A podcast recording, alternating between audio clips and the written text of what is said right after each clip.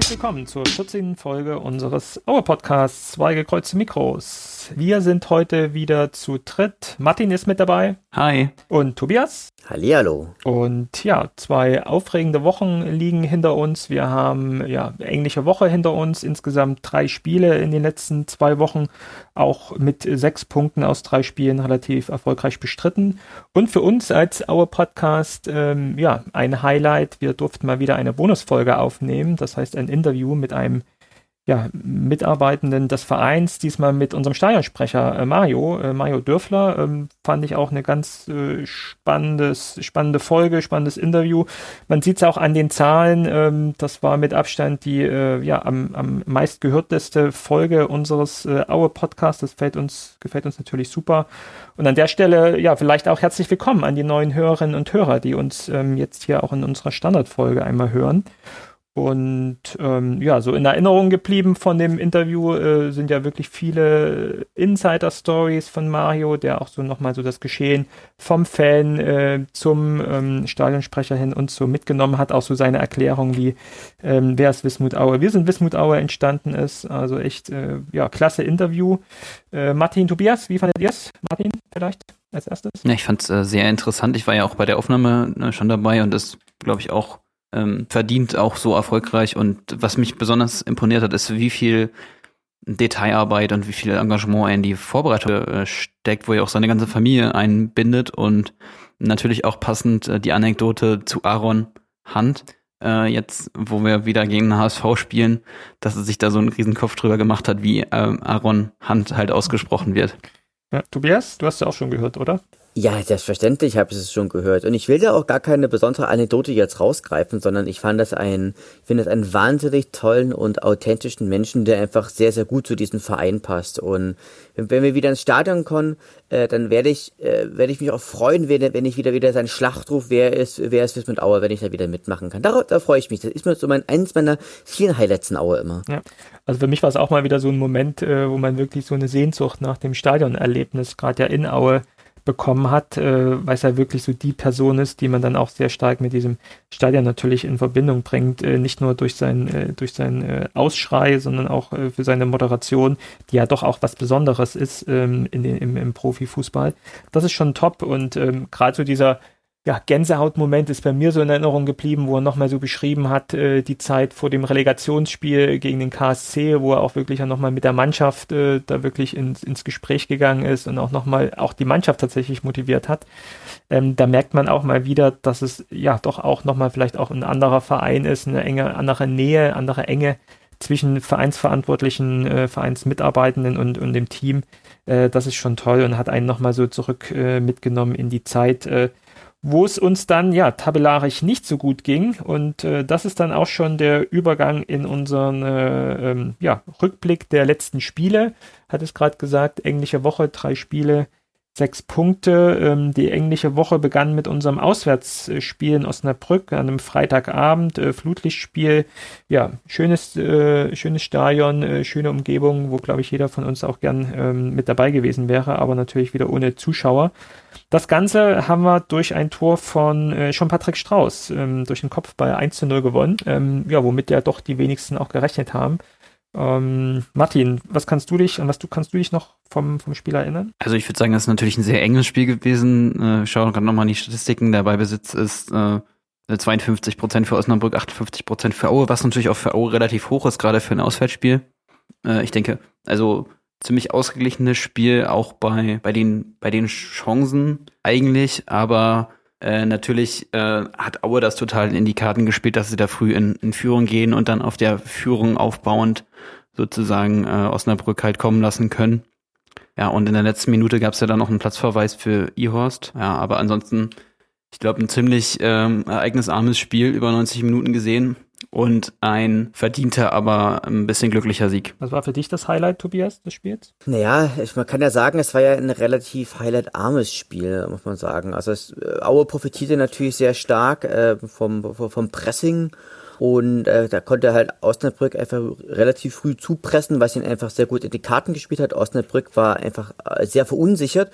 Und das persönliche Highlight war, war für mich Jan Hochscheid. Denn Äh, er war er ist wesentlich frischer wirkend gewesen, hat viele gelungene Pässe gehabt. Also wenn, wenn ich jetzt mal so gucke, ähm, sozusagen hat über, über 60 Prozent gut, gute Pässe gehabt, hat gute Zweikämpfe gewonnen. Und auch eine ganz positive Erscheinung ist durch auch On Gnajatic gewesen, der einfach auch viele Zweikämpfe gewonnen hat und eine wahnsinnige Präsenz, oder nicht eine wahnsinnige, aber eine gute Präsenz im Mittelfeld einfach auch hatte. Und äh, außerdem war ich aber auch der Meinung, Osnabrück war in dem Spiel relativ weit von seiner eigentlichen Leistungsfähigkeit entfernt, weil sie haben halt kaum Chancen generiert, sie waren immer recht weit weg vom Gegner und hatten auch ein relativ schwaches ähm, ja, Passspiel. Das war aber das große, muss man immer sagen, sie hat natürlich auch mit Aue da einen ja relativ äh, couragierten Gegner entgegenstehen.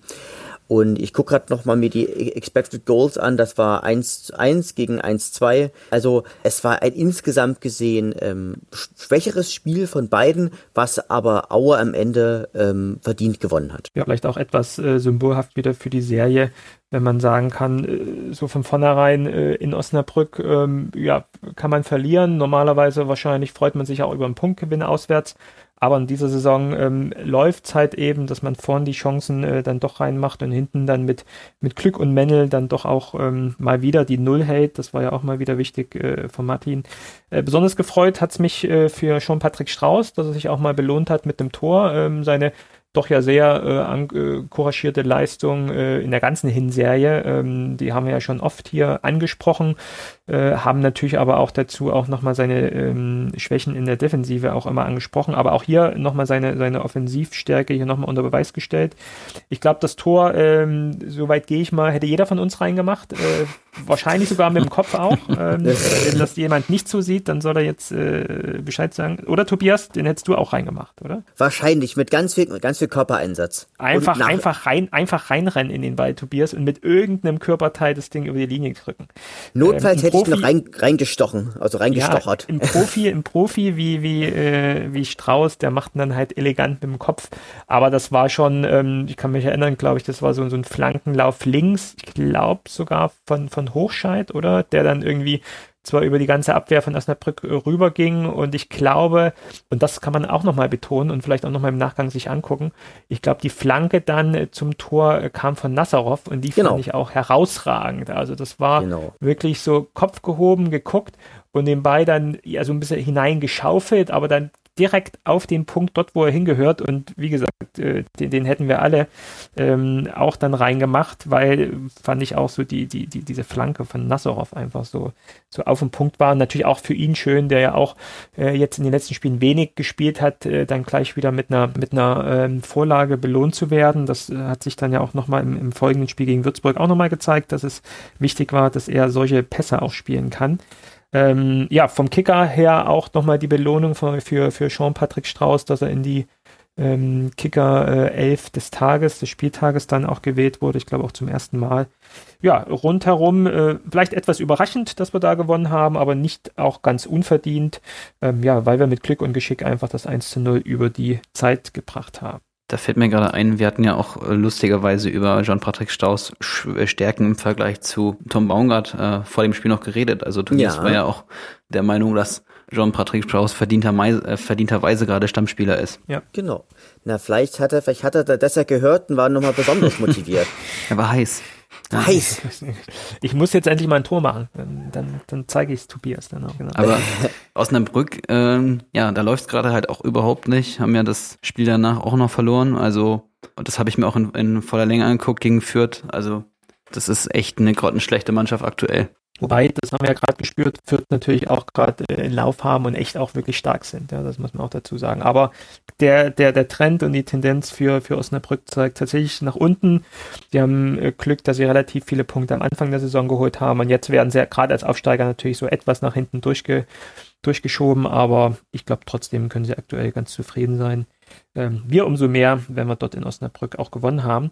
Das war ähm, ja auch dann tatsächlich der Hinrundenabschluss, ähm, den wir dann gemacht haben mit, glaube ich, wie viel waren es dann, glaube ich, 22 Punkten. 5, ich muss dich aber korrigieren, Osnabrück ist vor zwei Jahren aufgestiegen. Oh, ach, wir haben schon, ach, wir haben letztes Jahr auch schon da gespielt, ne? Stimmt. 0-0 da gespielt. Richtig. Ja, kein Aufsteiger mehr, sich etabliert in der zweiten Liga und ähm, ja, in diesem Jahr sah es ja eigentlich auch bisher ganz gut aus. Sie müssen nur jetzt die Trennwende irgendwie schaffen und mal wieder ein paar Punkte holen. Gegen uns, äh, ja, erstmal nicht. Dann ging es weiter in der englischen Woche mit unserem Heimspiel gegen Würzburg und da wird mich als erstes mal eure Meinung zur Aufstellung interessieren, weil ich eher noch so von der von der alten Garde bin und immer von ausgehe, ähm, körperlich anstrengend ist so eine englische Woche sehr und man sucht auch als Trainer dann Möglichkeiten, da in diesem Zeitraum ähm, mal ein paar Rotationen in der Mannschaft durchzuführen. Das hat Dirk Schuster so nicht gesehen ähm, und hat im, ja, fast eins zu eins die gleiche Mannschaft wieder auf den Platz gebracht äh, wie im Spiel gegen, gegen Osnabrück, was ja dann im Endeffekt sich auch erstmal äh, gelohnt hat, weil wir dann auch gewonnen haben. Aber äh, Tobias, was hast du zur Aufstellung gedacht oder wie ist deine Einstellung zu englischen Wochen und Aufstellungen? Also ich habe die Aufstellung gesehen, ich habe gedacht, das ist ein, ist ein typischer Dirk Schuster. Dirk Schuster ist, ist nicht so der große Wechselweltmeister und er, wenn er ein Team hat, dann setzt er auch auf das Team. Ne? Also von daher, ich, ich, ich schau, schau noch mal, schau noch mal ganz kurz durch. Also es hat er, hat er nicht, nicht wirklich, nicht wirklich gewechselt. Und ich glaube, dass er nicht gewechselt hat, hat er sich ja zum Teil auch ja im nächsten Spiel ja auch ein kleines bisschen gerecht, gerade auch im defensiven Mittelfeld. Andererseits muss man auch sagen, so wirklich die Alternative hatte, hat er ja auch nicht. Muss man fairerweise dazu sagen, weil wen soll er ein anderes auch im defensiven Mittelfeld aufstellen? Oder, also ich weiß nicht, weiß nicht, wie ihr das seht, aber. Also es, äh, defensiv ist, ist äh, wirklich äh, ein Problem an Spielern. Also man könnte sagen, Samson noch ein defensives Mittelfeld aufstellen. Wobei das halt äh, gegen Fürth ja auch nicht mehr ging, weil Samson dann in Innenverteidigung gespielt hat. Und äh, ja, ansonsten ist halt der Kader im Defensivbereich gerade ziemlich dünne. No, genau. Und genau, und außerdem ist er, ist er glaube ich, auch so, dass Samsung ja auch, glaube ich, fürs defensive Mittelfeld einfach auch ein, ja, ein Tacken zu langsam ist. Also deswegen hat er ja auch Gnajacez, Clemens Fandre, Gerdon Busmann könnte dort noch spielen, wenn mich jetzt nicht alles täuscht, oder man, man zieht halt einen Jan Hochscheid in, ins defensive Mittelfeld zurück, dass er dann dort, dort praktisch den, den, äh, den äh, kreativeren Sechser dann dort einfach gibt. Ja. Aber gut, äh, jetzt besteht ja die Mannschaft nicht nur aus den, den Abwehrspielern und den Defensivspielern, sondern auch offensiv. Und da gibt es ja schon die ein oder andere Variante, die man dort hätte mal ausprobieren können, die äh, den äh, Bankdrückern mal eine Chance äh, geben hätte können, von Anfang an zu spielen, um auch dann wiederum den etablierten Kräften eine Chance zu geben, zu regenerieren. Ähm, das hat ja Dirk Schuster äh, nicht gemacht. Und ähm, ich ja, muss mich ja da auch in der Art revidieren, äh, dass ich sage, zum Glück hat er so nicht gemacht, weil man könnte natürlich das auch taktisch so verstehen, äh, dass er in der Art rangegangen ist zu sagen, also es stehen jetzt noch zwei Spiele in der englischen Woche vor mir. Erstmal das Heimspiel gegen den Tabellenletzten und dann habe ich noch das Auswärtsspiel in Fürth, die gerade äh, oben äh, an den Aufstiegsplätzen kratzen ähm, dann gucke ich doch als Erzgebirge Aue, dass ich meine, meine Heimspiele gewinne, gerade wenn es gegen dann doch tabellarisch schwächeren Gegner geht, der auch mit Abstand ja äh, Tabellenletzter ist, ähm, und versuche hier mit einer vollen Power, mit einer vollen Mannesstärke diese drei Punkte in Aue zu behalten. Im Zweifel zu Lasten dann auch das Auswärtsspiel in Fürth, was man aber, wenn man mal böse sprechen will, vielleicht sowieso nicht gewinnt. Ähm, so dass es dann doch ein taktisch kluger Schachzug war, einfach gerade diese Rotation nicht durchzuführen und die dann im Zweifel jetzt erst äh, gegen Fürth äh, durchzuführen. Was haltet ihr von dieser Theorie? Das glaube ich ehrlich gesagt nicht, weil ähm, die, die, die Wechsel vor dem Fürth-Spiel waren ja größtenteils ver ver ähm, verletzungsbedingt. Ja, aber was man ja auch so als Art Regeneration dann eben nutzen kann, ne? zu sagen, ähm, dann, dann muss ich sowieso ähm, wechseln, weil sich vielleicht einige aufgerieben haben in zwei Spielen an fünf Tagen oder sechs Tagen. Tobias? Naja, ich, ich denke schon, dass die These von dir schon auch, auch valide sein könnte, weil man, glaube ich, ganz genau weiß, okay, gegen Würzburg musst du gewinnen, gegen Osnabrück musst du gewinnen und Fürth ist halt eher so aktuell nur so eine Art Zusatzpunkt. Also, dass du lieber das einsammelst, was geht und im Viert guckst, wie weit du kommst. Im Zweifel spielst du halt mit drei, vier, neun Spielern gegen Würzburg zu Hause, die dann vielleicht wollen, aber nicht so recht können. Die Mitspieler sind noch nicht so auf sie eingestellt, dass dann unter dieser Devise Schuster einfach gesagt hat, ähm, wir machen mal keine Experimente, äh, ihr zieht jetzt nochmal 90 Minuten durch und ähm, verausgabt euch und wir wollen die drei Punkte im in Aue belassen, äh, was ja wie gesagt auch im Endeffekt geklappt hat, aber es war ein hartes Stück Arbeit und ja, gefühlt auch ähm, äh, härteres Stück Arbeit, als man sich vorher gedacht hätte, als Tabellen siebter, achter, was wir vorher waren, äh, gegen den abgeschlagenen letzten, mussten ja sogar einem, einem Gegentor dann hinterherrennen, ähm, haben ja da ähm, 0-1 äh, hinten gelegen dann in der ich glaube 50., 52. Minute haben wir das Gegentor bekommen. Was mir dann super gefallen hat, wie dann auch die Mannschaft darauf reagiert hat. Und ähm, das wollte ich fragen, wie, wie, wie ihr das so fandet. Ähm, ich, ich hatte das Gefühl, sie haben das Gegentor sehr gut weggesteckt und haben dann nochmal einen Zahn zugelegt und haben sich dann wirklich äh, versucht, auch hinten etwas offener äh, zu gestalten und zu sagen, wir, wir setzen jetzt den Druck hier nach vorn ähm, was sich dann im Endeffekt auch durch zwei Tore gelohnt hat. Ähm, hier die Frage, fandet ihr es dann doch auch ein verdienter Sieg ähm, oder hättet ihr auch gesagt, wenn man, vielleicht hat Tobias Martin, habt ihr auch nochmal äh, Daten irgendwo heraus, wäre dann doch ein Unentschieden gerechter gewesen? Also ich sage, ähm, es ist im Grunde ein eher glücklicher Sieg gewesen. Also das sieht man nämlich auch tatsächlich bei den Daten. Natürlich, Erzgebirge Aue hatte bedeutend mehr Ballbesitz, hatten, haben wir, haben wir zum Beispiel einen fast identischen Expected Goals. Außerdem muss man ganz klar sagen, ähm, dass es Würzburg auch gerade zu Beginn taktisch richtig, richtig klug gemacht hat, indem sie nämlich einfach auf eine Raute gestellt haben und dadurch herrlich sozusagen das äh, Auer Mittel Mittelfeldspiel unterbunden haben. Na, und man muss natürlich auch sagen, äh, sie sind ja durch Rich Mooney durch ein herrliches Tor in Führung gegangen. Der hat wahrscheinlich auch unseren Podcast gehört. Der, der hat gesagt, jetzt, jetzt, jetzt zeige ich diesen Anti-Fußballer düster dich mal. Und äh, hätten, hätten auch durch äh, Kopacz, glaube ich, auch in der 62. Minute auf, äh, auf 0 zu 2 stellen müssen. Na, aber gerade vor dem 1 zu 1 äh, muss man auch sagen, stellen sie sich halt auch dämlich an. Also ich meine, die waren ja bei eigener Ecke mega weit nach vorne gerückt und dann gab es diesen herrlichen Diagonalschlag über das halbe Feld. Ihr sagt, es war, es war Nazarov. Ich bin der Meinung, es war, war Rizuto gewesen, aber da gucken wir einfach nochmal nach gleich. Und ähm, man muss sich dann halt auch schon fragen, warum die halt einfach auch so weit aufgerückt sind. Und danach, also das ist einfach das, das Problem, wenn du eine unerfahrene und relativ schwache Zweitligamannschaft hast. Und danach haben sie, haben sie natürlich gewackelt und sind dann halt auch durch ein Traumtor durch Ballers. Ich wusste gar nicht, dass der überhaupt so gut äh, schießen kann. Äh, ja, auch nicht. Ja, er auch nicht, genau. Und ähm, am Ende, am Ende muss man sagen, hat das routiniertere und aber auch das glücklichere Team ähm, gewonnen. Aber wäre das eins zu eins ausgegangen, hätten wir uns nicht beschweren dürfen. Ich sehe es ein bisschen anders, ehrlich gesagt. Also der Ballbesitz ist schon überragend hoch für Auer-Verhältnisse, 63 zu äh, 37 Prozent. Auer hat 500 Pässe zu 300 Pässen. Also es gibt schon eine deutliche Feldüberlegenheit. Auch bei den, Schaus bei den Schüssen sind es äh, 17 zu 12 Schüssen. Also es wäre für, Würz für Würzburg äh, schon glücklich gewesen, wenn sie ähm, da gewonnen hätten. Also natürlich hätten sie einen Punkt holen können. Äh, das ist, aber das ist ja auch so ein Effekt, den du oft hast, wenn du einen Trainerwechsel hattest, wenn du noch mal ein paar Spieler geholt hast. Also wir hatten ja auch vor dem Spiel drüber geredet. Sie haben noch mal den äh, den Sebastian Strohdig aus Paderborn geholt.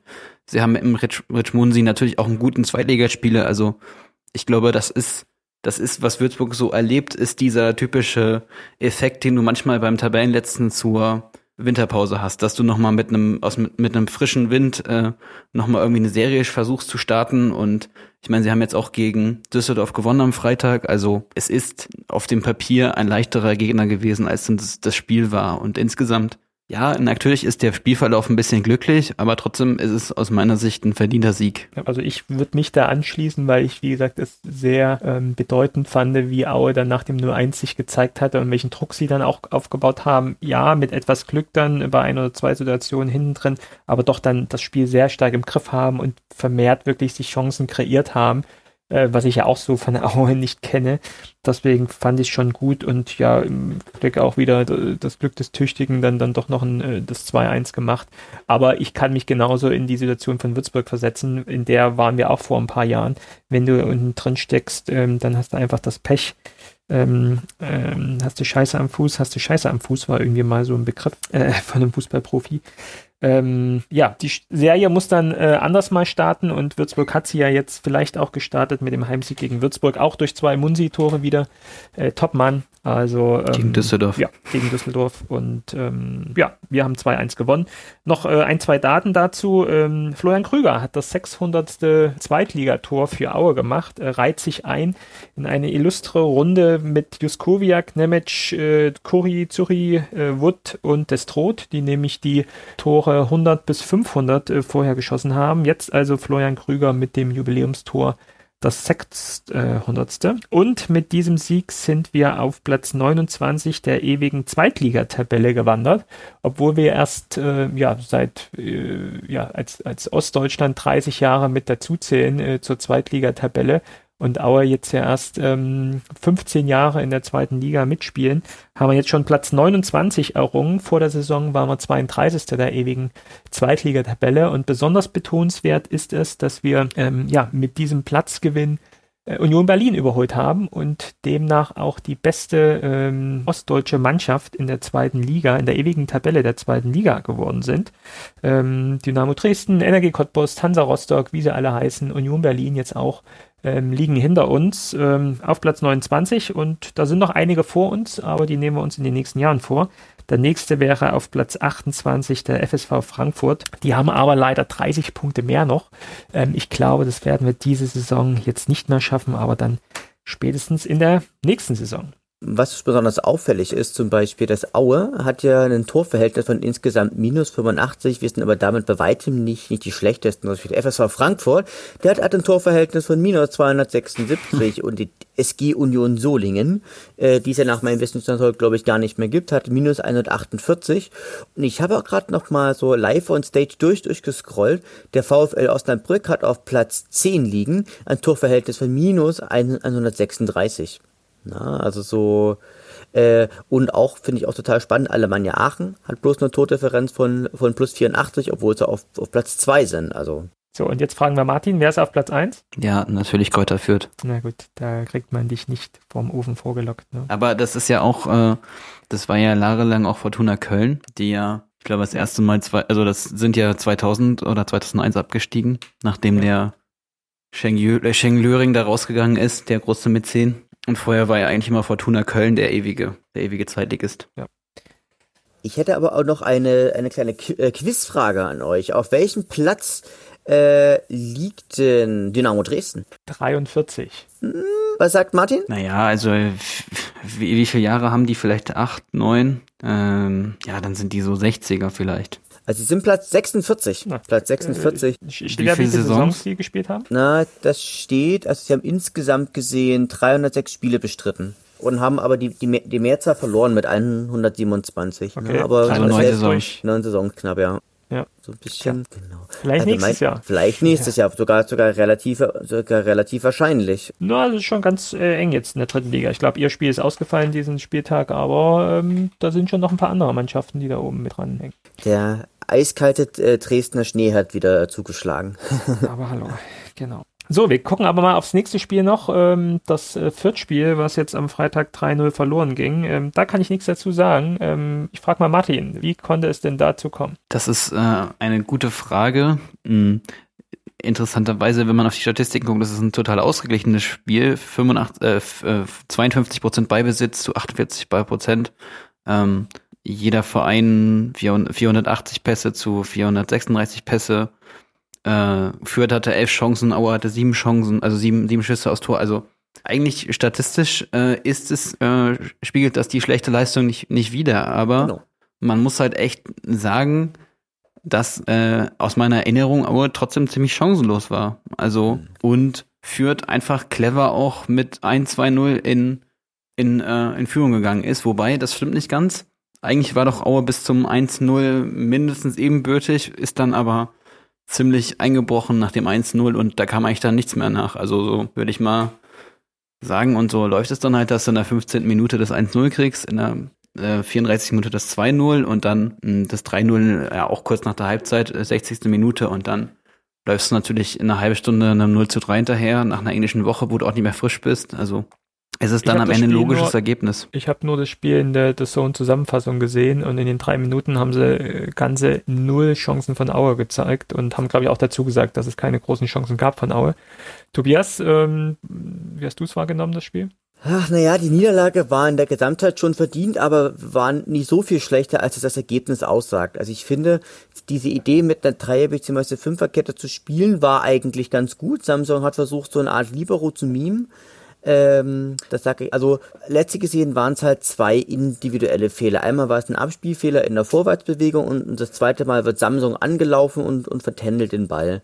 Und vor allen Dingen hat es sich auch gezeigt, dass zwei Stürmer sozusagen ähm, halt schwer von der Fünferkette beherrscht werden konnten. Was für mich dann auch ein ganz entscheidender Knackpunkt gewesen ist, dass äh, das Mittelfeld relativ schwierig beherrscht wurde. Also da hat man einfach auch gesehen, ähm, Kräuter Fürth hat immer in dem Moment spritziger gewirkt, hat immer geistig wacher gewirkt. Also die waren einfach so ein bisschen mehr da, die hatten einfach so ein bisschen, bisschen mehr Präsenz, so, so ein bisschen, so ein bisschen, bisschen mehr Power. Und man kann, man kann natürlich sagen, also einmal klar, musste, glaube ich, zum 2-0, muss der Calociero Rizzuto da unbedingt zum Louis Samson spielen? Nee, oder muss äh, dann die Sache, dieses Ballers Eigentor, da kam halt irgendwie viel Blödes, Blödes zusammen. Und das, das wirkt für mich wie richtige Erschöpfungssymptome. Also, dass du von der englischen Woche durch bist und ja, also im Kopf nicht auf dem Platz bist. Und was ich interessant finde, bei Urs Gord werden keine signifikanten Stärken für, für dieses Spiel aufgeführt. Hm. und das, und hier irgendwie We're Pro at Finishing, das, äh, das, ja, das, das drückt das schon ganz schön gut aus, dass du einfach mit einem gebrauchten Tag da auf dem Spielfeld stehst, ja. ja. Ich wollte dich nicht unterbrechen, Entschuldigung. Nee, aber so sehe ich so sehe ich ja auch. Also ich letztlich gesehen, hart gesagt, es ist ein typisches Auer Freitagabendspiel gewesen in, in, in der Fremde. So, und ich denke, äh, Fürth hat das Ding verdient gewonnen. Sie sind aktuell eine absolute Top-Mannschaft und da hatten wir realistischerweise einfach nichts zu beessen und das muss man einfach auch neidlos anerkennen. Genau, und dann demnach auch abhaken und ich glaube, mehr gibt es dann zu dem Spiel ähm, auch nicht zu sagen. Solche Spiele hat man dann im Zweifel auch schon mal.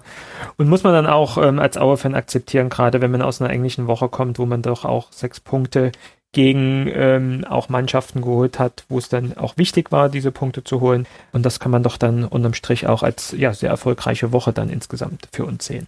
Ähm, was gibt's noch zu berichten? Ähm, es gibt zu berichten, dass der Verein Post von der DFL bekommen hat. Äh, nämlich uns ist die ähm, Strafe für den äh, O-Ton-Zuschauer-Eklat im Spiel gegen Düsseldorf ähm, ins Haus geflattert, äh, nämlich 4000 Euro hat uns die DFL in Rechnung gestellt, weil eben Teile des Hygienekonzeptes, Corona-Hygienekonzepte so nicht eingehalten wurde. Ähm, Hintergrund war nochmal, dass äh, ja die, die Stadionbrigade im Spiel gegen Düsseldorf erweitert wurde durch Teile der, der Fanszene, Fans, die sich zur Verfügung gestellt haben, äh, vor dem Spiel ähm, ähm, den Schnee wegzuräumen, beziehungsweise auch dafür da zu sein, wenn es während des Spiels schneit, äh, im Zweifel in der Pause noch den Schnee wegzuschippen. Die haben sich natürlich weiterhin auch im Stadion aufgehalten und haben natürlich auch das Spiel mit, mit sich angeschaut und ähm, ja, ähm, haben sich dann im Zweifel auch etwas vielleicht, wenn man das Konzept dann äh, ernst nimmt, was man natürlich auch tun sollte, äh, zu eng äh, aufgestellt, äh, im Zweifel auch äh, viele ohne, ohne Masken dabei gewesen. Äh, was natürlich total übertrieben ist, dass dann eben manche Pressevertreter von, von Zuschauer-Eklat in Aue sprechen oder Stadion-Eklat in Aue sprechen. Also da stelle ich mir immer noch mal was, was anderes vor und was viel Extremeres vor, als wenn jetzt äh, Fans, die sowieso da sind und im Vorfeld auch dafür gesorgt haben, dass erstmal dieses Spiel stattfindet, sich noch ins Stadion hinsetzen und dieses Spiel dann anschauen und dass man natürlich auch im Zweifel von der aktiven Fanszene nicht erwarten kann, dass sie sich äh, ruhig dann ähm, auf ihre Stühle setzen, sondern vielleicht dann doch nochmal den einen oder anderen Fanschrei loslassen. Ähm, gut, sei es drum, im Endeffekt ist aber, glaube ich, auch die Bedeutung dieses Themas äh, in der Strafe gerechtfertigt, nämlich 4000 Euro finde ich jetzt auch wirklich sehr verkraftbar. Dass der DFB oder DFL irgendwas tun musste, war klar aber es ist eben auch jetzt eine sehr minimale Strafe geworden und demnach für mich auch ja, dieses Thema gegessen und man sollte nicht mehr groß drüber sprechen. Ich finde es eine Pseudodebatte, die da gerade geführt wird, so nach dem Motto, ja, ähm, warum werden andere Vereine nicht, nicht, äh, nicht bestraft für irgendwelche Verstöße und also mir, mir miss, missfällt das auch, also es ist ein klares Fehlverhalten und äh, der Verein hat nun mal als Veranstalter dann auch die Pflicht, dafür zu sorgen, dass Helfer sich auch ordentlich benehmen. Natürlich ist das geht es sehr, sehr viel um Symbole. Also ähm, es wurde ja auch nochmal gesagt vom Verein, dass alle Leute einen negativen Schnelltest hatten und das ist dann natürlich relativ unwahrscheinlich, dass da irgendwas groß passiert, aber äh, dieses Symbol ist natürlich schon fatal in so einer aktuellen Situation, wo ich mit zwei Leuten nicht draußen sein, also mit, mit mehr als zwei Leuten nicht draußen sein darf. Und deshalb ist es, glaube ich, auch ein ganz guter, eine ganz äh, angemessene Strafe. So. Ja. Aber, ich finde ja. sie, ich, ich finde sie äh, äh, salomonisch. Salomonisch sagt man so schön. genau. Auch, es ist auch genau keine, keine Höhe, wo jetzt der Verein äh, nochmal irgendwie aktiv werden müsste und irgendwie Protest dagegen einlegen sollte, sondern man zahlt die 4000 Euro und alles ist damit gegessen. Sehr wunderbar. Gut, mit dem Spiel gegen Osnabrück, ich hatte es vorhin schon gesagt, ist die Hinserie beendet worden. Ähm, wenn wir da nochmal drauf schauen, schauen wollen, äh, 17 Spiele, 25 Punkte. Man kann es immer nur nochmal betonen, äh, Superleistung der ganzen Mannschaft, des ganzen Vereins, wirklich uns so eine geruhsame Hinserie zu verschaffen, einen enormen ähm, ja, Punktevorsprung auf, den, äh, auf die Abstiegsrelegationsplätze irgendwie zu schaffen, dass man auch äh, sehr geruhsam in die, in die Rückrunde gehen kann. Wir haben halt darauf verzichtet, jetzt hier im Podcast nochmal eine, eine eine konkrete Auswertung der Hinserie zu machen. Vielleicht gucken wir da nochmal in den folgenden Aufnahmen noch, noch mit drauf. Wir wollen euch aber auf die ähm, ja, Zusammenfassung der Hinserie von äh, unserem Hörer Max äh, hinweisen, der nämlich auf transfermarkt.de eine, wie ich finde, sehr, sehr passende und sehr runde Zusammenfassung äh, der Auer Hinserie zusammengeschrieben hat. Ähm, geht hier nochmal drauf ein, was den Verein ausmacht, was die Mannschaft in dieser Hinserie ausmacht, welchen Stellenwert Dirk Schuster auch für die äh, Mannschaft hat. Ähm, hier nochmal auch äh, aufgezeigt, wo denn die Unterschiede zu anderen Saisons liegen, nämlich auch gerade, dass wir relativ wenige Unentschieden gespielt haben. Das waren zwar vier Spiele, die wir Unentschieden gespielt haben, aber wenn man sich daran erinnert, ähm, dass es doch auch Saisons gab, wo man doch auch oft Unentschieden gespielt hat, wo man vielleicht auch hätte gewinnen können, ähm, genau die Spiele gewinnt man eben gerade jetzt. Und ähm, das ist, glaube ich, nochmal wichtig und äh, zeigt auch nochmal, warum wir in den letzten ein, zwei Saisons einfach so viel besser dastehen als in den Saisons vorher. Und natürlich geht er auch nochmal auf das Thema Effizienz ein, dass wir sehr viele Spiele knapp gewinnen, äh, mit wieder gesagt Glück äh, und Verstand und natürlich auch nochmal herausragenden Einzelleistungen, Mendel, Destro, Krüger nur nochmal genannt, die uns wirklich viele Punkte geholt haben. Also lest äh, gerne nochmal die Zusammenfassung von Max. Wir verlinken das Ganze in den Show Notes unter der äh, aktuellen Folge. Wer sich anschauen will, ähm, im Forum von transfermarkt.de hat es Max äh, wirklich sehr gut beschrieben. So, und jetzt schauen wir mit dem Blick nach vorn auf die kommenden Gegner. Und da ist das nächste Heimspiel gegen Hamburg. Das wollen wir uns gleich nochmal etwas ähm, mehr im Detail anschauen. Ähm, das übernächste Spiel ist dann unser Auswärtsspiel in Heidenheim. Da haben wir eigentlich keine guten Erinnerungen daran. Aber Tobias, du hast ja sicherlich noch ein paar Daten herausgesucht. Was kannst du uns zu Heidenheim erzählen? Ja, Heidenheim. Das ist, wir treten am 13.02.2021 um 13 Uhr in der Void Arena im schönen Heidenheim an. Äh, Heidenheim ist einer von Aues ja praktisch Angstgegnern. Sie haben, äh, gegen die haben wir fünfmal verloren, viermal unentschieden und konnten nur zwei Siege erringen. Das letzte Mal am 18.10.2020. Äh, ganz unvergessen ist, ist natürlich das Spiel, wo wir da abgestiegen sind. Ich möchte das jetzt nicht einmal aufwärmen. Und und äh, man kann aber sagen, für Heidenheim ist diese Saison bisher eine reine Berg- und Talfahrt. Sie sind gestartet auf Platz 2, waren äh, am sechsten Spieltag auf Platz 16, sie waren am elften Spieltag dann wieder ähm, auf Platz 6 und stabilisieren sich gerade so im, im Tabellenmittelfeld.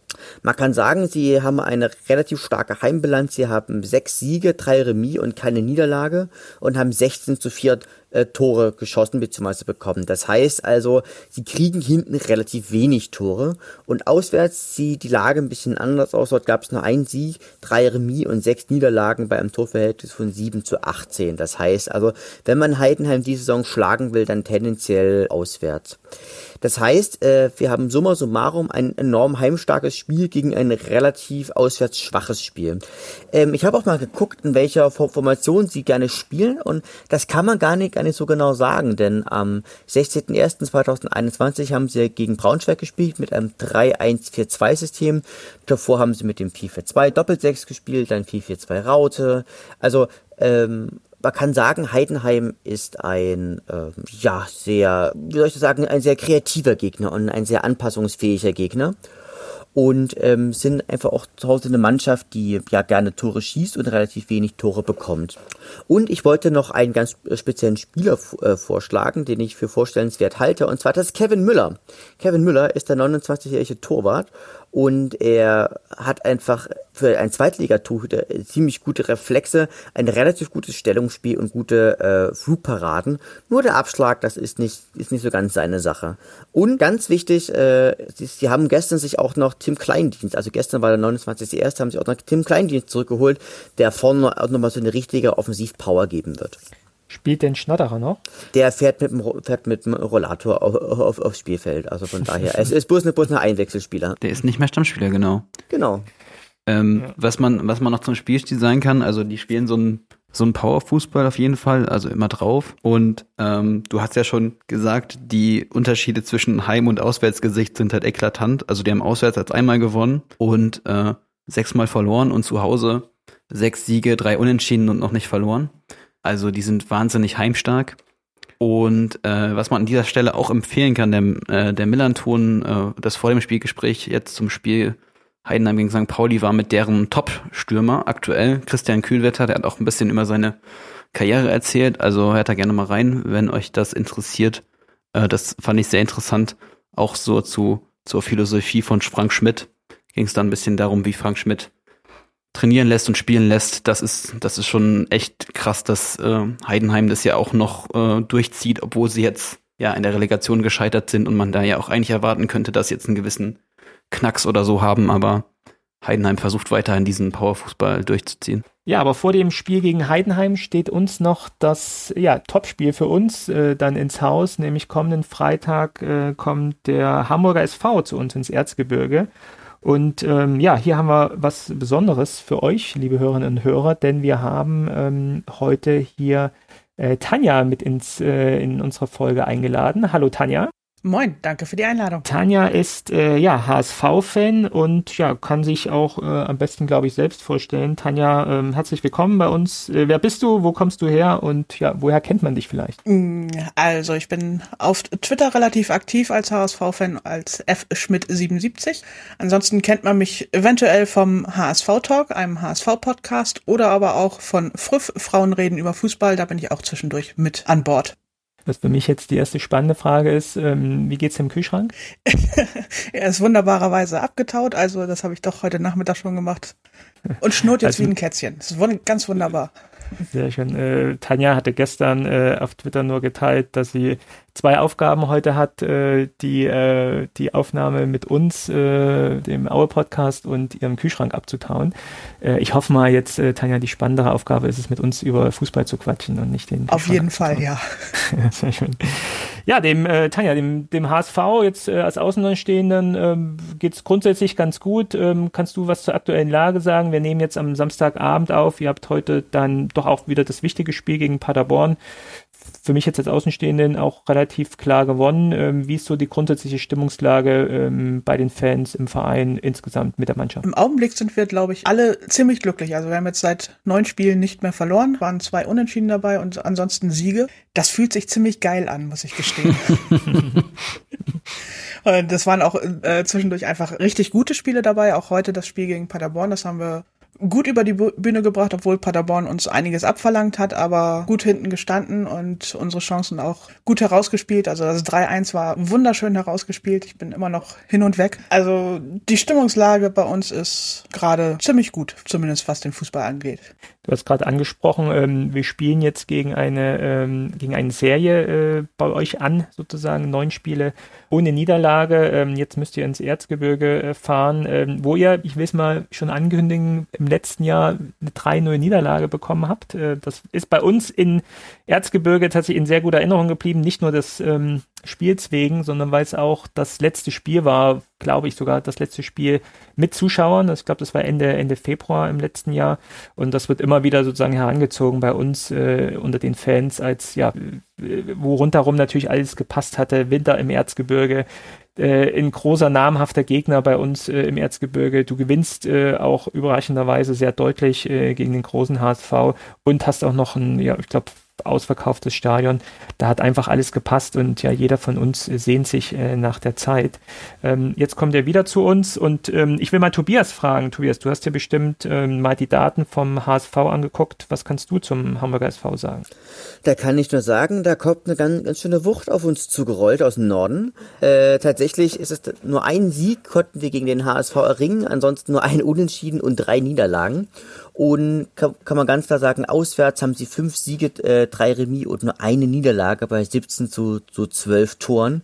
Und zu Hause ist es für den Gegner halt auch gerade nicht sonderlich viel besser. Also dort gibt es zehn Spiele, sieben Siege, eine Remis und zwei Niederlagen. Und insgesamt haben sie ein Torverhältnis von 43 zu 22. Das heißt, sie stehen hinten relativ sicher und vorne ist es halt eine wahnsinnige Wucht. Ähm, sie haben sich in den letzten Spielen sehr auf ihr 4-4-3 offensiv äh, ja geeinigt. Es ist ein wahnsinnig offensives äh, Spielsystem mit fünf Offensivspielern. Ich habe es ja glaube ich schon mal gesagt, es ist das Spielsystem der Dreiecke. Es lädt zum Kombination Positionsspiel einzieht, das Spiel des Gegners auseinander äh, und man lässt den, ja, man, man lässt Ball und Gegner laufen und spekuliert auf Lücken, die sich auftun. Ähm, es ist sehr gut geeignet für, äh, für Außenspieler, einen werde ich gleich vorstellen und es ist ähm, außerdem auch sehr gut geeignet für Pressing. Wenn, wird aber das Pressing bei einem 4-4-3 offensiv ausgehebelt, dann sind diese Mannschaften ausgesprochen konteranfällig. Und so haben wir ähm, die Situation vorliegen, dass wir mit Aue ein relativ starkes Heimteam haben, aber auch mit dem HSV äh, ein richtig starkes Auswärtsteam zu bekommen, äh, also als Gegner bekommen. Hinzu kommt, äh, man hat einen gewissen Simon Terodde dabei, äh, den werden ja einige von Ihnen ja kennen. Und da ist es so, Simon Terotte ist ein ja, Spieler, der sehr gern gegen Erzgebirge Aue trifft. Er hat es schon, glaube ich, siebenmal getan und ist eigentlich ein Spieler, der in der zweiten Liga dir eigentlich alles kurz und klein schießt. Also du hat, der Mann hat wahnsinnig gute Abschlüsse, hat eine wahnsinnig hohe Kopfballpräzision, Volleys kann er auch, hat eine relativ hohe Ballkontrolle, er ist, er ist reaktionsstark, er hat eine Schusskraft, er ist relativ, also hat auch so eine richtige, so eine richtige Mentalität einfach auch mit bei. Also ich denke, äh, ich gebe mal die Wette ab. Also äh, ich wette sozusagen, dass Simon Terotte mindestens einmal gegen uns treffen wird. Also wenn er, wenn er denn spielt. Und der zweite, den ich sehr gerne vorstellen würde, den habe ich ja heute gesehen und war total beeindruckt von ihm, äh, das ist Sonny Kittel. Ähm, ist ein wahres ja, Technikgenie praktisch und ist auch lebt sehr von seiner Beweglichkeit und hätte er eine etwas bessere Mentalität sozusagen, äh, würde er sich bestimmt auch für höhere Aufgaben noch empfehlen können. Also alles in allem, es wird richtig, richtig knackig gegen den HSV werden. Das klingt gut. äh, Tanja, Tanja, was meint äh, Tobias mit besonderer Mentalität von Sonny Kittel? Mm, Sonny hat so ein bisschen die Angewohnheit, wenn es nicht läuft, dann sieht man ihm das sehr schnell in seiner Körpersprache an. Und dann ist das auch ein bisschen fahrig zwischendurch mal. Aber wenn es läuft, dann und er gerade einen guten Tag erwischt, dann ist er tatsächlich einer der besten Spieler der zweiten Liga. Definitiv. Aber dann scheint er ja auch, auch seit ein paar Wochen äh, eine andere Körpersprache zu haben, einfach weil es ja läuft. Mhm. Ja, dann, dann, also seitdem er äh, vor neun Spielen oder so gegen Hannover 96 ist er ja relativ früh mit Gelb-Rot vom Platz geflogen. Das war so ein Spiel, das gar nicht für ihn lief. Und dann hat, wurde er von Daniel Thune so ein bisschen in Senkel gestellt und seitdem läuft's. Okay. Ähm, Tobias hat es gerade gesagt, so Schlüsselspieler sicherlich ähm, ähm, Simon Terotte von drin, Sonny Kittel. Aber was macht für dich jetzt den Erfolg gerade in dieser Saison aus? Ich kann mich so an letzte Saison noch erinnern, wo ihr auch relativ gut mit dabei wart, aber dann doch ja im Endeffekt ähm, es hinten raus sozusagen nicht gereicht hat. Aber wenn wir jetzt mal zum jetzigen Stand auf diese Saison blicken, was macht für dich den, den den Erfolg aus? Sind es tatsächlich die, die genannten Einzelspieler oder ist es dann noch, noch mal was anderes? Ich glaube, es hat viel damit zu tun, dass Daniel Thune taktisch sehr flexibel ist. Also äh, wir können im Spiel mittlerweile umstellen, wir können in der Halbzeitpause reagieren, wir können über einzelne Spieler tatsächlich auch taktisch Änderungen vornehmen und dann funktioniert es einfach. Also wir können uns auch auf den Gegner einstellen. Das war in der vergangenen Saison zum Beispiel nicht so. Dieter Hacking hat gnadenlos sein System durchgezogen und das ging gegen Ende der Saison dann wirklich nach hinten los, weil sich sämtliche Gegner darauf eingestellt hatten. Und das ist jetzt halt nicht mehr möglich und deswegen funktioniert es im Augenblick tatsächlich besser als in den vergangenen beiden Saisons. Mhm was ja sonst auch immer noch mal so ein ja, Diskussionspunkt äh, war und ähm, ja hier in Hamburg auch ist. Ähm, ich hatte ja vorhin schon gesagt, äh, ich wohne ja auch jetzt seit ein paar Jahren in Hamburg und krieg's ja auch tatsächlich in den Zeitungen mit und auch einfach in den Diskussionen mit Freunden, Kollegen im Büro ähm, ist ja auch immer wieder dieses Thema Streitigkeiten auf Vorstandsebene, auf Managementebene. Ähm, da hat man jetzt ähm, ja in diesem Jahr relativ wenig mitbekommen. Ich glaube, vor zwei, drei Wochen hatte ich mal was von Marcel Janssen dann auch so mitbekommen, dass es da mal wieder etwas irgendwie Streit gibt, Diskussionspunkt gibt. Ähm, wie ist denn da die aktuelle Lage auf der, auf der Vorstandsmanagement-Ebene? Äh, also es ist im Augenblick gerade etwas ungewöhnlich für den HSV, weil es ist Ruhe in der Fußball AG, aber der EV, der eingetragene Verein, der Mutterverein sozusagen, der macht gerade ein bisschen Stress, weil man sich im Präsidium nicht ganz grün ist und da gibt es einen Abwahlantrag gegen einen der Vize und Marcel Jansen ist da unglücklich, aber das ist im Augenblick zum Glück noch sehr weit weg von der Fußball AG, so dass es da zumindest mal keinen Einfluss geben sollte. Also unsere, unser Vorstand der AG ist tatsächlich immer noch fest im Sattel und ich halte auch Jonas Boll tatsächlich für eine der besten Verpflichtungen beim HSV der vergangenen zehn Jahre. Wo kam er her nochmal genau?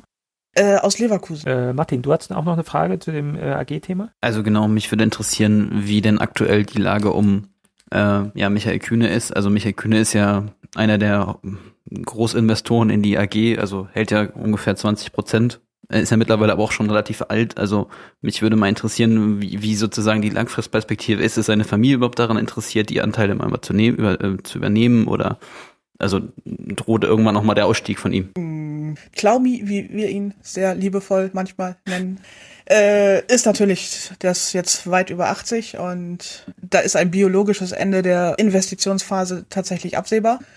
Äh, wenn mich nicht alles täuscht, hat er keine Kinder. Also von daher, das wird jetzt nicht an eine Familie weitergegeben, an die Anteile, sondern das läuft, glaube ich, in eine Stiftung rein.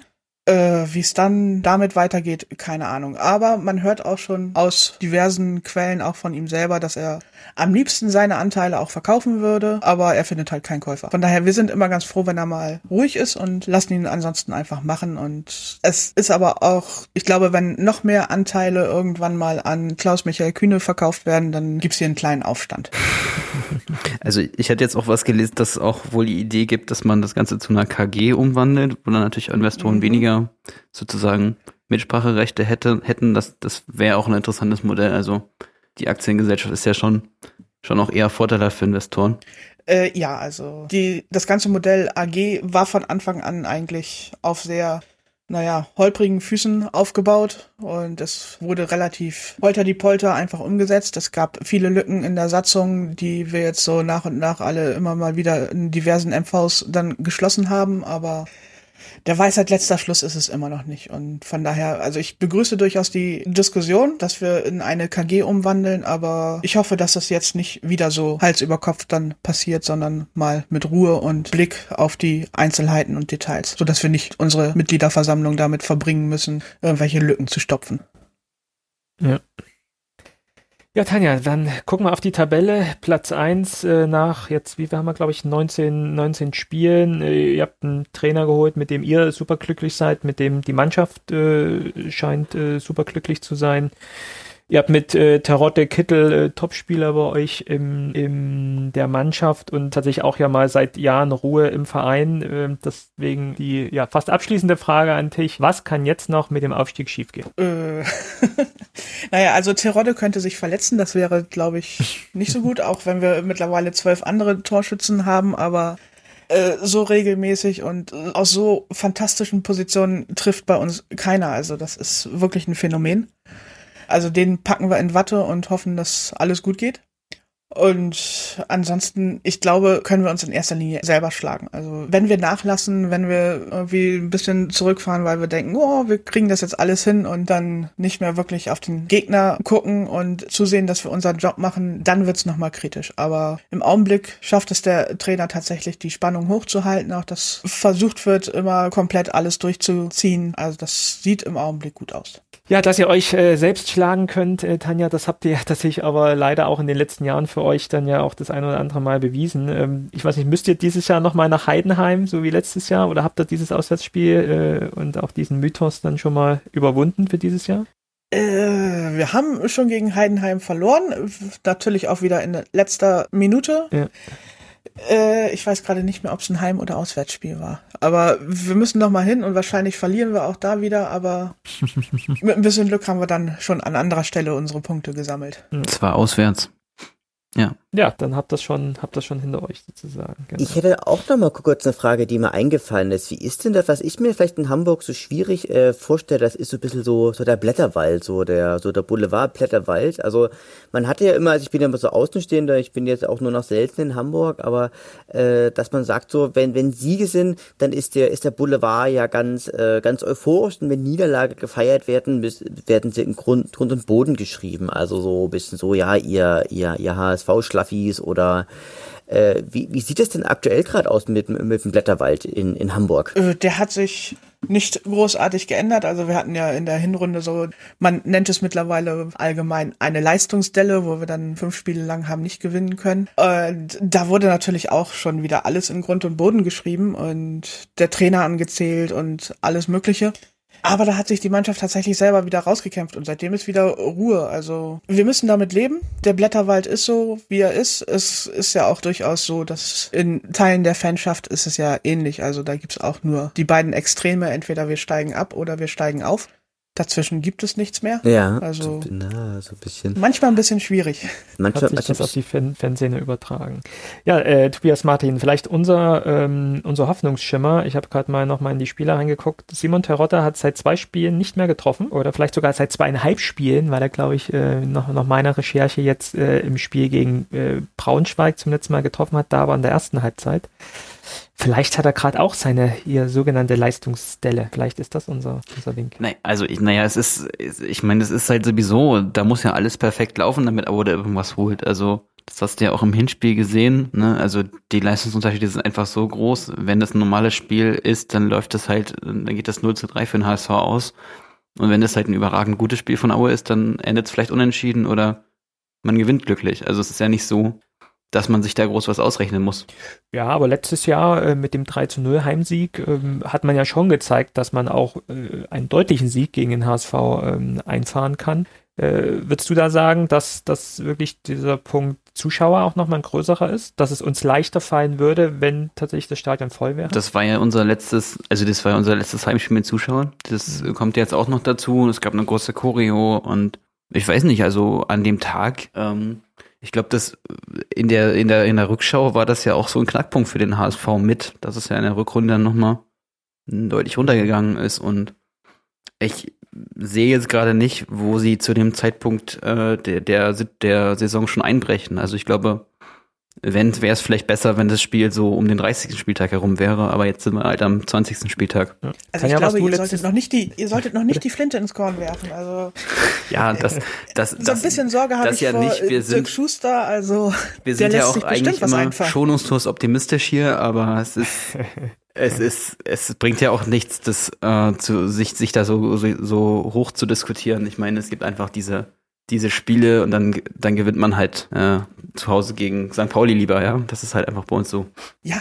Aber ich, ich könnte mir, ich, ich, könnte mir, aber ich, ich könnte mir halt auch, auch tatsächlich vorstellen, wenn es natürlich für den HSV in den ersten 10, 20 Minuten ein bisschen was auf die äh, Socken gibt, sozusagen, man die sozusagen und einfach, man, das Aue, die Auer Stärke ist halt das Umschaltspiel, das ist das, ist das Konterspiel und da ist ja der HSV ja auch vielleicht auch einen kleinen Tacken anfälliger, sag ich jetzt mal. Aber natürlich ist, ist es so, es muss schon viel viel zusammenkommen, um an dem Tag Punkte mitzunehmen. Aber Aue hat immer wieder bewiesen, gegen scheinbar übermächtige Gegner zu Hause ist eigentlich immer was möglich. Also ich ja. gehe davon auch aus. Also wie gesagt, ich habe einen Heidenrespekt vor Dirk Schuster, ich habe einen Heidenrespekt bei euch vor Teströd und auch vor Krüger. Die ballern ja auch ganz gerne mal das Ding in die Maschen.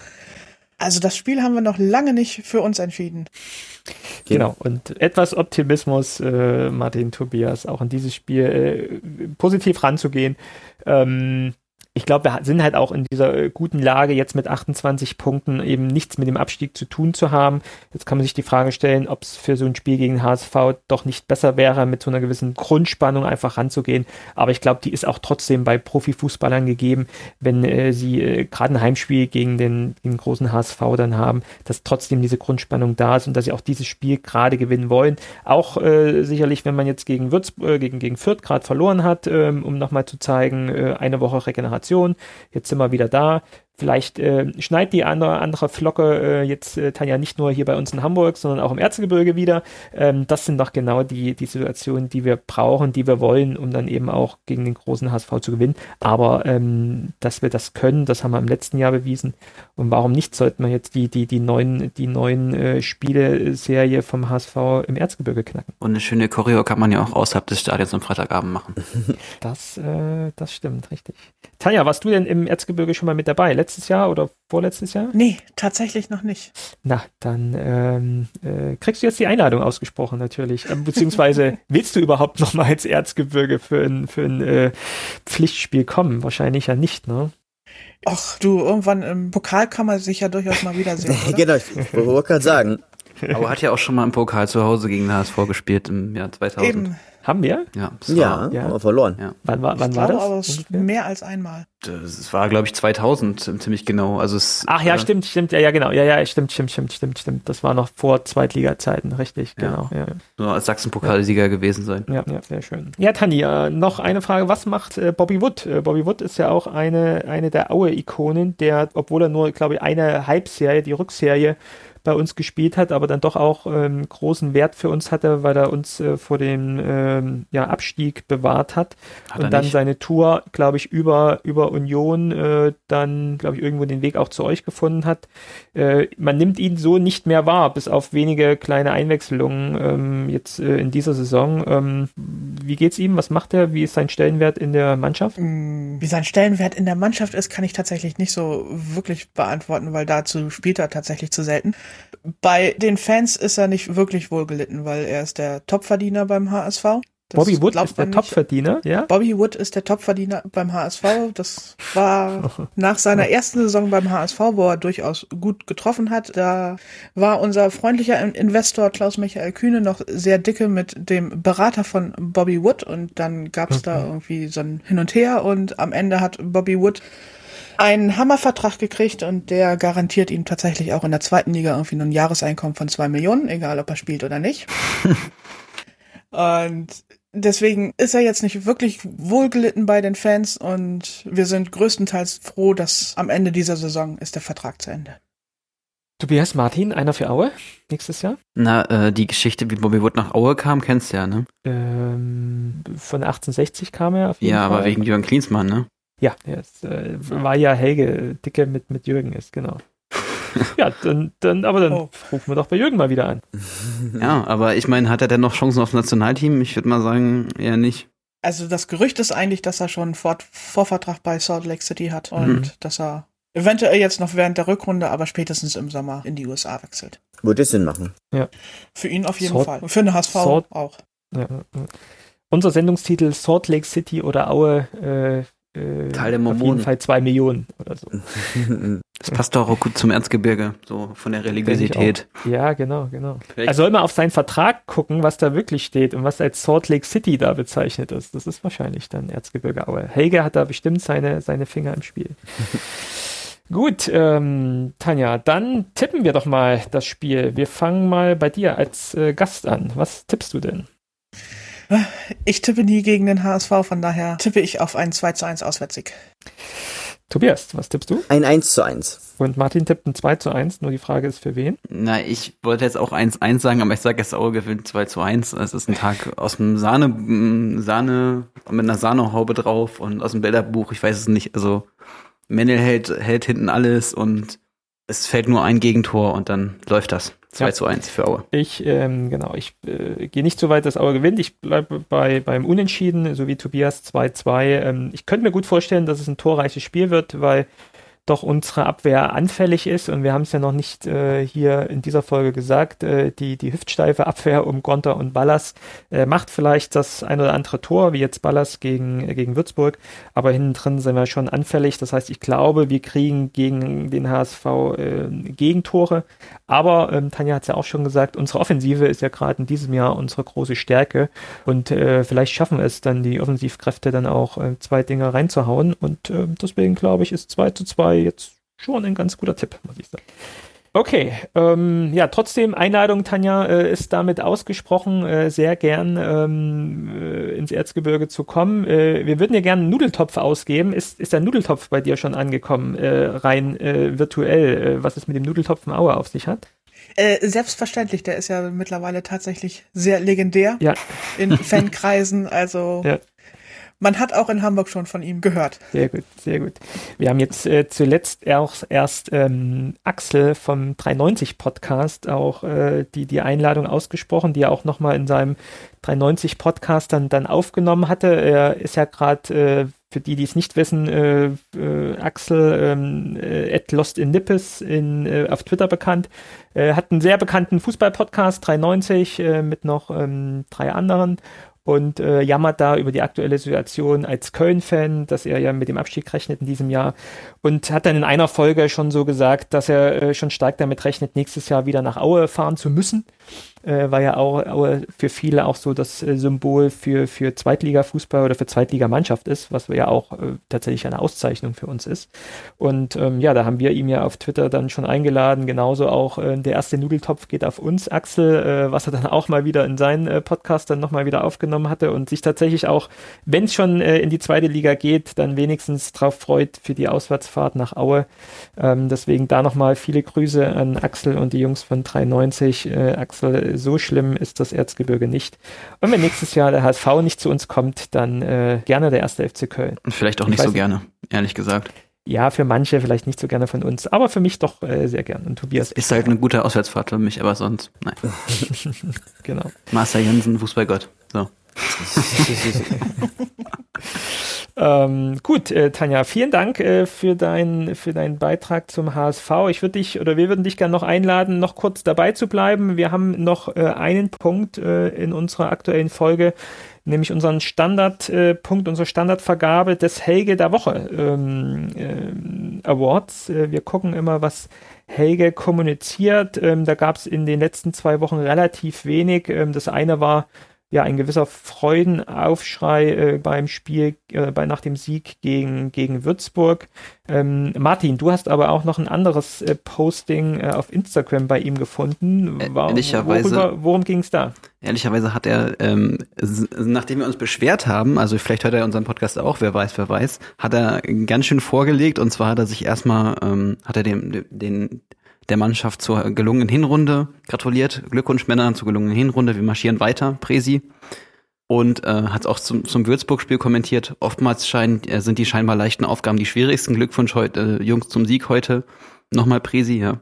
Aber äh, mein Top-Beitrag ist, äh, was er geschrieben hat äh, äh, letzte Woche. Und zwar ist der Text, ähm, wenn du stolz sein willst und klug bist, dann, dann frage nie, was dein Verein und deine Firma für dich tun kann. Frage immer, was kannst du tun für deinen Verein oder deine Firma? Erst dann bist du berufen zu führen. Und äh, das Ganze ist eine, eine Reminiszenz, eine Anspielung an die Antrittsrede von John F. Kennedy, die er äh, am 20. Januar vor 60 Jahren äh, gehalten hat zu einer seiner Anführung als US-Präsident. Und das Original geht so, frage nicht, was äh, euer Land für euch tun kann, fragt immer, was ihr für euer Land tun könnt. Äh, der zweite Satz, der wird jetzt aber hier nicht referiert, der ist nämlich, äh, meine Mitbürger in der ganzen Welt frage nicht, was Amerika für euch tun kann, sondern fragt immer, was wir gemeinsam tun können für die Freiheit des Menschen. Also äh, die Freiheit des Menschen ist äh, an dieser Stelle leider nicht erwähnt, aber ich glaube, das ist schon äh, ein ziemlich starkes, eine Stimme, ziemlich starker Bezug. Tanja, hast du schon gefragt, was du für den Verein tun kannst? Damit du, damit du berufen bist zu führen, so wie Helge es sagt. Das könnte auch Machiavelli sein übrigens. Äh, aber das, das, das ist dann zu viel äh, Politik-Nerdtum hier an der Stelle. Also mein Podcast-Kollege hat mich ja neulich schon vorgeschlagen, für als Präsidentin beim HSV zu kandidieren, aber so weit geht meine Liebe dann, glaube ich, doch nicht. aber große Ehre. ja. Ja. Ich finde, also es ist natürlich auch wieder so, so ein Sinnbild für seine Postings, ähm, was sich ja auch schon jetzt auch durch unsere Helge der Woche-Reihe so zieht. Es, es strotzt natürlich äh, von, von Pathos und äh, es sind immer sehr, sehr staatstragende Worte, die er so an die Fans herabrichtet und dieses Herab auch immer so ein bisschen von tatsächlich oben herab, ohne es jetzt äh, so negativ zu meinen, aber es ist ja schon immer aus, aus so einer gewissen Führungsposition heraus, die er einfach für sich sieht und innehat und die ja im Zweifel auch wichtig ist für den Verein, aber ah, es ist halt immer so ein Moment, wo man dann etwas schlucken muss und, und, und dieser Nachsatz, ähm, erst sozusagen Frage, was du tun kannst für den Verein, erst dann bist du berufen zu führen. Da ja, ist gemeinsam tun können für die Freiheit des Menschen schon schöner, ne? Als Folio. Ja, aber. Im Original. Das, aber, ja, das aber, halt aber das wäre ja, wäre ja für Helge, es wäre selbst für unseren Helge jetzt, jetzt ein bisschen too much. Also wenn er von seinem äh, äh, ersten FC Erzgebirge Au jetzt auf die gesamte Freiheit des Menschen irgendwie abzieht. Also Aber wäre sicherlich die Freiheit des Erz, die Freiheit des Erzgebirgers. Äh, ich meine, sonst geht's auch um um die erzgebirgischen Tugenden oder so. Keine Ahnung. hat er hat er einen Ghostwriter? Was meint ihr? Ich glaube nicht, weil das hat das hat auch wieder Grammatikfehler und äh, und, und Rechtschreibfehler. Das, man merkt es schon deutlich, dass sich das unterscheidet, was er sozusagen selber schnell raushaut oder was ja, und die eine Frage ist ja, also genau, also dass er das wirklich selbst eintippt, das, äh, das sieht man äh, wirklich, aber äh, wie man auf so Sachen kommt, ne? Also, oder, wie, wie, muss man sich diesen Moment vorstellen, äh, wenn er zu Hause an seinem Handy tippt und wirklich jetzt niemanden hat, der ihm das so zuspielt? Äh, wie, wie, wie kommt er auf solche, solche Aussagen? Aber äh, das ist, also ich glaube, das ist doch eine Grundüberzeugung von ihm, ja, dass man, dass man nicht fragen sollte, was man für einen Verein oder seine Firma tun kann, sondern was du dafür tun kannst. So, das ist, das ist doch sein Pathos, den er auch den ganzen Tag an, an, an, an, ja. an den Tag legt. Also so, das, das ist doch ein Satz, vielleicht sagt er noch jeden Tag seinen Angestellten. Das würde mich auch nicht wundern. Ich, also ich, ich stelle mir das so vor, nach dem dritten, vierten Bierchen nimmt er sich dann sein Handy und lässt alles unten gefiltert auf, auf Twitter reinfließen. Das, das ist meine Überzeugung. Nee, genau. das glaube ich nicht. Hm. Also Desiree sitzt noch neben ihm und sagt, äh, Papa, nichts twittern, jetzt twitter nicht schon wieder. Und er sagt, nee, doch, lass mal. Und dann. Ähm, Na, also ich glaube halt nicht, dass er da, also dass er da irgendwie für, für so eine Enthemmung oder so braucht, sondern einfach, dass das aus seiner Haltung heraus passiert. So, ich sende jetzt ein Signal an das, an das Volk, ja, und so ist es halt. Und das aber, aber, aber wenn man mal guckt, äh, tatsächlich glaube ich, ist es so, dass die meisten dieser Tweets oder Postings, ich würde mal sagen, so 22, 23 Uhr kommen. Ne? Das spricht etwas für die These von Tobias. Ja, so ein bisschen, also so ein bisschen, weil also, also das sieht man ja, sieht man zum Beispiel auch, dass nach, dass nach großen Siegen zum Beispiel, also ähm, sozusagen auch die Rechtschreibung sogar noch noch einen Tacken schlechter ist. kann man den, den, äh, den, den, den, den Stand, wie viel Bier er intus hat, ablesen. Okay. Also dann aber dann hier, äh, ja, äh, für ihn passender Satz, äh, passende Aussage. Es überrascht tatsächlich nicht, äh, solche Postings zu lesen, aber sie sind auf jeden Fall ein, ein Helge der Woche wert. Ähm, Tanja, im Vorfeld ähm, haben wir dich auch schon mal drauf angesprochen. Ähm, wie ist denn die Person Helge Leonard äh, außerhalb des Erzgebirges? Wie, wie wird sie aufgenommen? Ähm, hast du denn eine Aussage, die so bei dir im Kopf äh, geblieben ist oder hängen geblieben ist, wenn du Helge Leonard, Präsident von Erzgebirge Aue, hörst? Gibt es da etwas? Ja, also, Mütter. genau, das war das erste, mein erster Kontakt mit Helge Leonard. Das ist halt ein bisschen unglücklich, würde ich sagen, für euch auch, dass halt immer diese sehr pathetischen Aussagen dann so breitgetreten werden. Ich denke mal, intern wird er auch noch mal ganz andere Sachen sagen und hat ja auch durchaus seine Berechtigung, dass Erzgebirge Aue schon so lange in der zweiten Liga eine wirklich gute Rolle spielt. Äh, aber ein bisschen unglücklich der Mann in seinen Aussagen. Also wir hatten es ja auch äh, beim Hinspiel nach der Absage, wo dann Erzgebirge Aue noch ein Zitat von ihm vertwittert hat, wo der zweite Teil lautete, das haben uns unsere Väter und Großväter im Erzgebirge als Bestandteil unserer DNA gelehrt. Dieser Teil wurde glücklicherweise sehr schnell gelöscht vom Erzgebirge Aue, aber ah, als Frau ist man da doch schon wieder etwas angepisst, wenn man sowas liest. Ja. Aber ähm, vielleicht hier nochmal so aus, aus, aus unserer Sicht oder auch so aus meiner Sicht und aus meinen Erfahrungen auch, ähm, Tanja, das ist schon eine Ansprache, die da gut ankommt. Und äh, wenn man, äh, wenn man das, das anspricht, dann gibt es tatsächlich bei einigen, wahrscheinlich sogar auch bei der Mehrzahl, gar kein Verständnis dafür, wo das Problem jetzt daran an dieser Aussage liegt, ja. Und, und an diesem Punkt sind wir, oder jetzt auch auf mich nochmal bezogen, ich persönlich, wenn ich in, in Diskussionen da gehe, äh, entweder über Foren oder Twitter oder Facebook oder wo auch immer, es gibt, oder auch über einen Podcast, wo wir es jetzt auch schon mal probiert haben, ähm, es gibt tatsächlich da wenig Bewusstsein, wo das Problem in solchen Aussagen liegt. Ja? Äh, äh an, an diesem Punkt sind wir aktuell in der, in, in der Fanszene, aber auch insgesamt in der, in der ja auch erzgebirgischen, vielleicht auch sächsischen ähm, ähm, Gesellschaft. Ähm, da braucht es tatsächlich noch etwas Zeit und Aufklärungsarbeit ähm, von vielen Seiten, äh, um auf, auf dieses Thema hinzuweisen und auch auf die, auf die ähm, ja, Wirkung von Sprache auch nochmal hinzuweisen, weil tatsächlich so mein Erfahrungswert jetzt ähm, das Thema dahinter so nicht verstanden wird. Ähm, jetzt Martin, du wohnst aktuell in Potsdam. Ähm, Tobias, wie, wie nehmt ihr das aktuell wahr oder was ist eure Meinung dazu? Also ich sag mal so, diese über diese Wertmütterrede könnte man wahrscheinlich äh, zwei zwei Stunden diskutieren. Also ja, ich sehe, dass, dass das Problembewusstsein da komplett fehlt. Ähm, ich, ich glaube aber auch, dass viele Leute ihn sozusagen deshalb, deshalb missverstehen, weil sie ihn nicht einordnen können.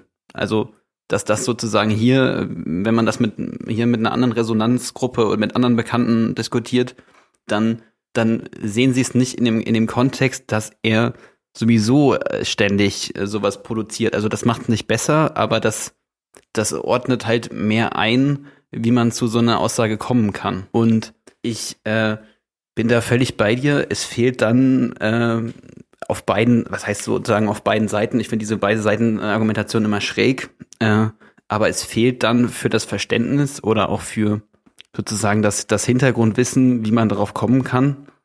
Und ähm, ja, diese DNA-Aussage, äh, ähm, ich meine, so, dass, dass, äh, dass, dass wir das in der in unserer erzgebirgischen DNA oder sowas haben, das schließt ja auch komplett an diese werdet Mütterrede halt irgendwie an. Also diese Vorstellung, ähm, dass man was, dass man was vererbt und dass man so eine so eine so eine Identitätsgemeinschaft ist und ja, das also das finde ich äh, das finde ich schon problematisch, weil das ja auch immer äh, sozusagen der Umkehrschluss heißt, dass Leute irgendwo äh, ähm, aus, außen davon stehen. Also sozusagen dieser Tribalismus, der dahinter steht, der ist ja, der ist, der ist aus meiner Sicht das Hauptproblematische daran, dass man sich dadurch sehr stark von anderen Leuten abgrenzt. Hm, wenn ich noch mal kurz da reingrätschen darf, also ich möchte noch mal festhalten, dass es solche Aussagen, wenn das irgendwie beim HSV äh, fallen würde, der Großteil der 80, fast 90.000 Mitglieder würden es auch einfach relativ distanzlos abfeiern und das Problembewusstsein für solche Aussagen nicht haben. Also das nur mal so am Rande. Also wir sind da nicht besser.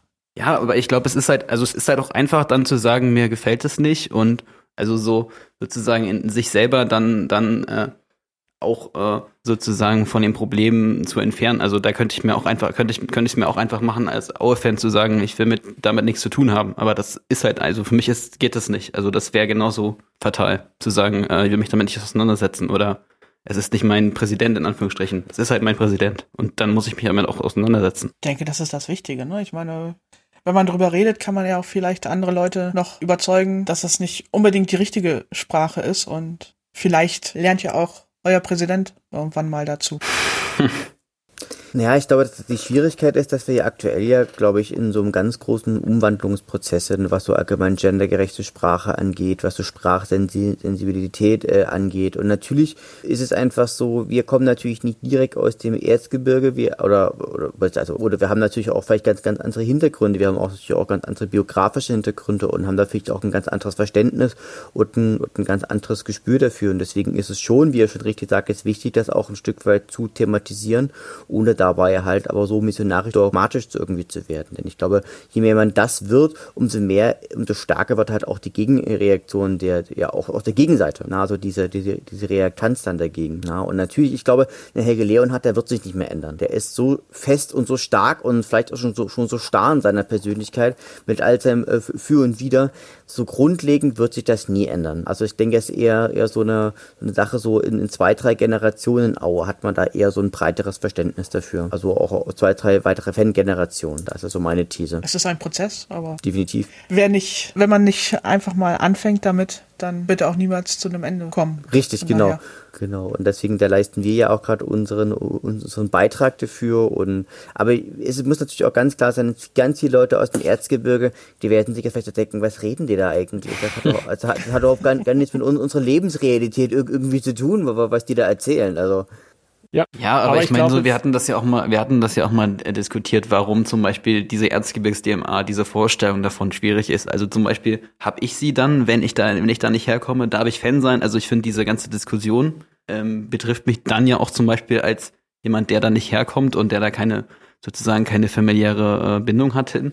Also ich finde, diese Identitätspolitik, die dahinter steht, ist hochgradig problematisch. Mhm. Wobei die ja auch von anderen Vereinen gerade so dieses äh, liegt in den Genen, das gehört zu unserer DNA, ist ja nicht, was jetzt das Erzgebirge exklusiv das vermarktet was, als, als Marke. Ne? Das, das ist was ist Alltägliches, ja.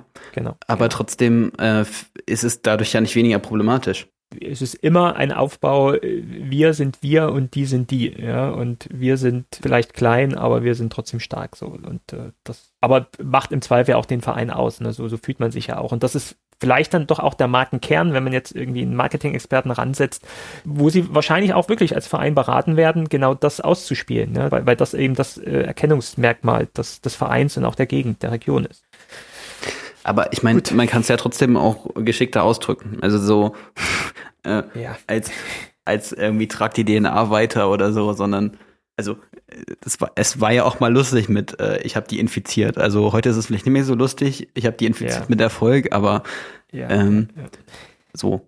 Ja, im Endeffekt, ich glaube auch, äh, Helge Leonard äh, wird sich nicht mehr ändern und ähm, das, das äh, ist dann auch im Zweifel wahrscheinlich auch dann Teil des Erfolgs und äh, soll sich dann entsprechend auch nicht ändern. Und für uns muss man ehrlich sagen, uns fehlen 10, 15 Minuten pro Folge, wenn wir keinen Helge Leonard mehr, äh, äh, Helge der Woche mehr haben. Deswegen passt es ja dazu. Okay, dann wären wir auch schon am Ende dieser Folge angelangt. Äh, Martin, Tobias, ist noch was offen geblieben bei euch? Von meiner Seite nicht, ne? Dann sage ich nochmal, ja, von unserer Seite, Tanja, vielen lieben Dank für deine Unterstützung. Wir hoffen auf ein tolles Spiel am Freitag. Vielen Dank für die Einladung, war mir echt ein Vergnügen. und bitte, bitte. Ähm, ja, an die äh, Hörerinnen und Hörer, äh, hört den Frauenreden über Fußball Podcast, der ist wirklich sehr gut. Äh, den HSV Talk hatte auch Tanja schon angesprochen. Ähm, wir freuen uns auf zwei ja, aufregende Spiele, Heimspiel gegen HSV, ähm, Auswärtsspiel in Heidenheim. Mal schauen, wie viele Punkte dann in zwei Wochen wieder auf unserer Habenseite stehen werden. In diesem Sinne, bleibt gesund, alles Gute und bis bald. Tschüss. Ciao. ciao, ciao.